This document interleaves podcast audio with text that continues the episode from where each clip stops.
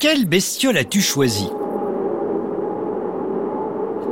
Oh, qu'est-ce qu'il fait froid Je suis bien content d'avoir mis ma combinaison de ski.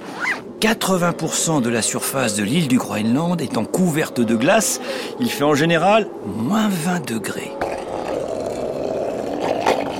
Oh, ce grognement, je le reconnais. C'est un phoque. La la la la la la la.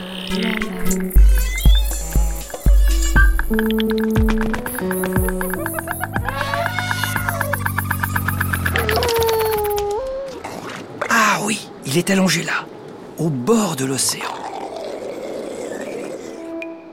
Le phoque est facile à reconnaître, même de loin, grâce à son corps en forme d'obus, son pelage en dégradé de poils gris, sa toute petite tête ronde et ses grandes moustaches fines et longues comme celles des chats. Il a l'air tranquille, couché en croissant de lune au bord de l'eau. Salut le phoque Oh, bonjour Denis. Appelle-moi Nastek. C'est mon nom en groenlandais. C'est joli. Salut l'Aztèque. Oh, pardon. Bonjour les phoques. C'est vrai que vous vivez en communauté. Oui. On aime la compagnie. Euh, enfin, sauf les plus vieux qui préfèrent vivre seuls. J'apprécie que tu ne m'aies pas confondu avec l'Otari. Pour ne pas confondre phoque et otarie, rien de plus simple. Les phoques sont les rares mammifères à avoir perdu leur pavillon d'oreilles, alors que les otaries ont encore des oreilles, toutes petites. Pourquoi tu restes dans cette position bizarre? Sur le flanc, la tête et la queue redressée en l'air Tu t'es coincé une vertèbre? Tu fais ton yoga? Hmm, Je ne fais pas mon yoga. Je sèche. Plus mon poil sèche vite, moins je perds de chaleur. Et puis, ce n'est pas une queue. Ce sont des pattes arrière. Le phoque n'est pas un poisson, mais un mammifère. Il possède des petites pattes palmées à l'arrière de son corps qui se sont soudées entre elles avec le temps, ce qui donne l'impression d'une queue de sirène. Ah, euh, hum, ah, ça gratte. Oh, ça gratte beaucoup. Qu'est-ce qui se passe? Tu as des poux? Exactement, Denis. Oh, oh là. Oh, qu'est-ce que ça gratte Bah va dans l'eau, comme ça tu vas les noyer. Hum, Ce serait une super idée si ça fonctionnait. Des parasites vivent sous nos poils. Ma fourrure est tellement imperméable que ça les protège de l'eau. Le pelage du phoque est composé de milliers de poils qui protègent sa peau des blessures comme une couverture. En dessous, il y a d'autres milliers de poils plus petits qu'on appelle les poils de bourre, qui lui font comme un soupule. Cette double isolation lui permet de conserver sa chaleur. Oh, c'est pénible. Je suis envahi de parasites. J'en ai plein les poumons. Bon, allez. Euh, fini de sécher. Place à la chasse. J'ai très faim. J'ai envie de cabillaud. De toute façon, j'ai tellement faim que je mangerai même du calamar. Les phoques ont besoin de beaucoup de nourriture pour entretenir la couche de graisse qui se trouve sous leur peau. Ils mangent entre 800 kg et une tonne de nourriture en un an, ce qui correspond à 6 kg de poisson par jour.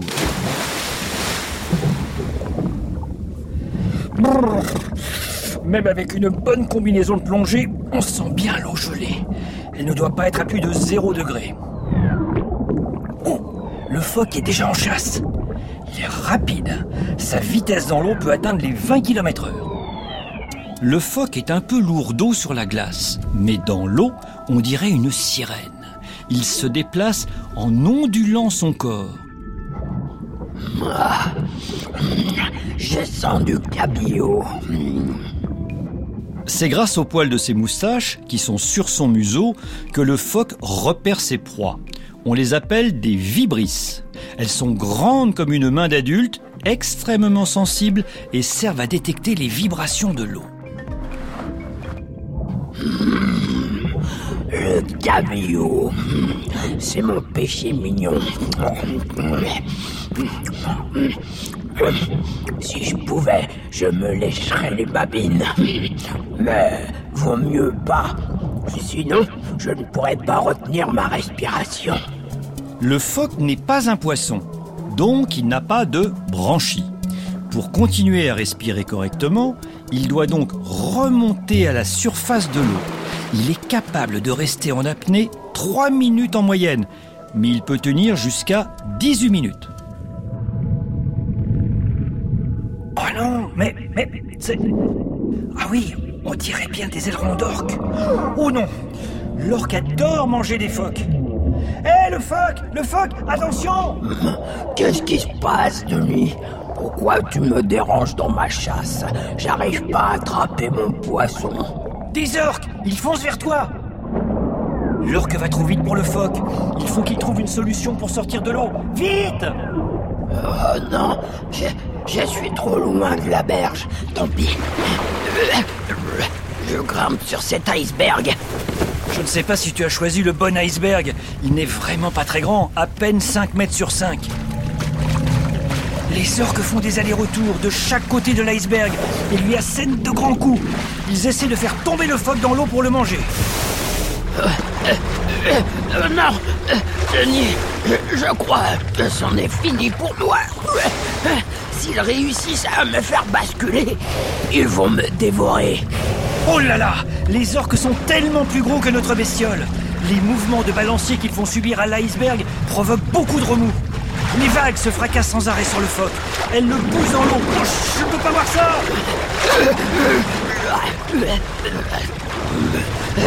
Je ne tiens plus. Euh, Denis Oh non Il a glissé Il est... Oh Miracle Un bateau de tourisme. Les orques ont eu peur. Ils s'enfuient. Le phoque? Le phoque, tu vas bien? Je vais bien, Denis. J'en ai profité pour pêcher un anchois. Ah, tu m'as fait peur. Je crois qu'on peut dire merci aux touristes. Ah non, Ah, je ne leur dirai jamais merci. Jamais. Les humains nous font plus de mal que tous les orques, requins ou ours blancs. Les bestioles, elles, au moins, nous chassent uniquement pour se nourrir. Pas comme vous. Les humains ont longtemps massacré les phoques pour leur fourrure et leur graisse. Mais il y a aussi des vacanciers qui veulent les approcher pour les photographier ou les caresser. Or, la visite de touristes à moins de 300 mètres empêche les phoques de se reposer et les force à repartir en mer. Si un humain approche un bébé phoque, sa mère peut même l'abandonner et il en mourra. C'est l'un des paradoxes de la nature. Vouloir caresser un animal sans lui faire de mal peut quand même le tuer. Ben oui, on n'est pas des peluches.